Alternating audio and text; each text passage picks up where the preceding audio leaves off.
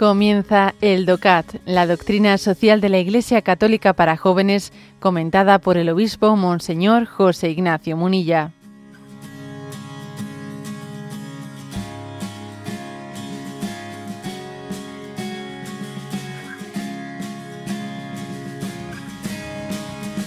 Punto 90.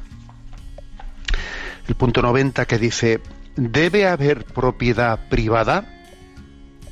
Sí que haya propiedad privada tiene su sentido. Es algo humano y sirve para la paz y para un mejor uso de los bienes. La propiedad privada permite libertad e independencia. Estimula al hombre para que conserve sus posesiones, las cuide y las proteja de la destrucción. Con frecuencia los bienes que son de todos caen en el abandono, pues nadie se siente responsable de ellos. Poder disponer libremente de bienes es también algo que nos mueve a asumir responsabilidades y tareas en la sociedad. Por ello, el derecho a la propiedad privada es un elemento esencial de cualquier política económica democrática, ya que mediante la posesión privada todos debemos ser partícipes de los frutos de la economía. Bueno, hasta aquí este punto 90 que después de que en el punto anterior eh, se subrayó pues que el derecho a la propiedad privada eh, no es un derecho absoluto, sino que sobre la propiedad privada, sobre el derecho a la propiedad privada, sobre todo en toda propiedad privada también está eh, pesando sobre ella un destino para el bien común. Pero sí existe el derecho a la propiedad privada y forma parte, ¿no? De algunos cuando han, algunos de una manera, eh, pues eh, en ciertos contextos, ¿no? De la teología de la liberación o de una teología um, eh, que se entregó en manos del marxismo de una manera absurda, confundieron, pues esa esa doctrina cristiana de la comunión de bienes con la doctrina marxista que niega la propiedad, el derecho a la propiedad privada y claro, eso es una una confusión absurda y, como subraya este punto 90, eh, es que hay una, en, el, en la existencia de la propiedad privada, hay algo que, está, que es inherente a la propia dignidad de la persona. Es que una persona también construye su dignidad primero en ser delante de Dios y en ser delante de los demás, pero también ayuda y contribuye ¿eh? a su propia autoestima, a su propia dignidad, los bienes materiales. ¿eh? Cuando a alguien se le despoja de todo y no se le hace responsable directo de ningún bien concreto, pues eso no ayuda a su autoestima, ni, a tomar conciencia de su propia, de su propia dignidad. ¿eh? Y además aquí una cosa que dice el punto 90, por cierto, con mucho sentido común, es que a ver, lo que es de todos, lo que es de todos y no es de nadie, al final cae en el abandono. O sea, porque no suscita la corresponsabilidad, no suscita, no, porque somos así, porque forma, parte de, vamos, de nuestra, de nuestra forma de ser, ¿no? O sea, que necesitamos también tener una conciencia de propiedad para tomarnos en serio las cosas. ¿eh? Aquí hay una cita del Papa Juan Pablo II que claro que sabría mucho de esto ¿eh? digo yo porque nació en un país al otro lado del telón de acero no y, y, dice el hombre en efecto cuando carece de algo que pueda llamar suyo y no tiene posibilidad de ganar para vivir por su propia iniciativa pasa a depender de la máquina social y de quienes la controlan lo cual le crea dificultades mayores para reconocer su dignidad de persona y entorpece su camino para la construcción de una auténtica comunidad humana. O sea, esta es la experiencia. La experiencia es que eso no, nos ayuda para, o sea, el no tener propiedad privada, el que el Estado sea el dueño de las cosas, no nos ayuda para crecer en, la conciencia de dignidad y para dar mejor. Es, es mucho más fácil enterrar los talentos ¿eh? cuando los bienes son del Estado. O sea, no te metas en líos, ¿no? Y además, obviamente, a ver, mm, detrás de esos bienes del Estado, en el fondo, hay un partido político y una ideología. Y, entonces ya no, no, es que esté el pueblo, el bien común, no, no, siempre detrás de, esa estatalización ¿eh?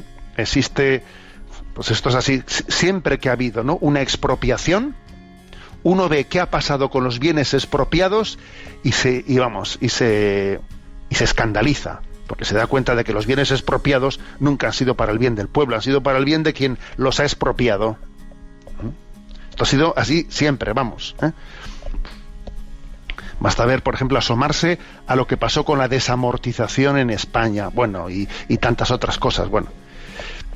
Entonces, Además de esto, hay otros, otros testimonios históricos, ¿no? Los de, no solamente los, del, los que nacieron de, de la Revolución Rusa, la experiencia de los kibbutz, de esas comunidades eh, sionistas, los kibbutz que eran una, una experiencia, una experiencia de judíos que habían venido de Rusia y que llegan a Palestina y antes ya de la revolución rusa pues ponen ¿no? en marcha esa experiencia de, de comunidades sin propiedad privada en la que todo en la que todo es todo es común. Bueno, pues vamos a ser claros. Ha ido, ha ido pasando los años, las décadas, y los kibbutz se han ido cada vez eh, reformando, reformando, reformando, de manera que al final los kibbutz eh, en este momento mm, de comunistas o de. O sea, que se ha tenido que volver a reconocer la propiedad privada en ellos, porque si no, todos los jóvenes se iban y allí no había quien, quien permaneciese. Y es curioso, porque los únicos kibbutz que han permanecido con con digamos con, la filosofía de compartir todos los bienes plenamente y, no tener propiedad privada, ¿sabéis cuáles son? Curiosamente, los pocos kibbutz que hay que son religiosos. Porque la mayoría de los kibbutz no son religiosos en Israel, sino que nacieron desde una mentalidad comunista eh, atea. Pero los pocos kibbutz que tienen, eh, que viven en torno a la sinagoga, en oración, etcétera, esos son los que, los que han sido capaces de es decir, que al final ese elemento religioso, a ver, eso es lo que nosotros hemos entendido como la vida religiosa con el voto de pobreza en medio. Es que al final, fíjate, ¿eh? es que es que la, única posibilidad ¿no? de vivir eh, real, ¿no? de vivir esa experiencia de la comunitaria de bienes, pues es en, es en ese contexto, ¿no?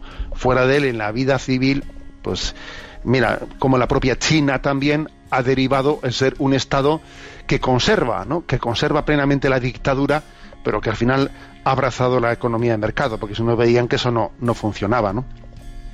Bueno, pues eh, además de eso añadiría una cosa que puede llamar la atención, que en este punto 90 dice que la propiedad privado eh, privada es algo humano que mejora el uso de los bienes y dice y sirve para la paz, dice. Esto puede llamar la atención, porque claro, decir que la propiedad privada sirve para la paz, alguno diría, pero si los conflictos siempre vienen de, del sentido de, posesión, sí, pero fíjate, cuando no existe la propiedad privada, todavía es peor, porque entonces es, una ideología, eh, es una dictadura la que rige ese Estado comunista. Y entonces el riesgo contra la paz es muy superior. La propiedad privada, obviamente, en justicia, en justicia ayuda a la paz. Claro, la propiedad privada, una acumulación de bienes de manera injusta en, unas manos determinadas, eso no ayuda a la paz. Pero la propiedad privada vivida en justicia y con conciencia del deber que tenemos, ¿no? Eh, hacia, el, hacia el bien común de todos, esa sí que es, es principio que ayuda a la paz.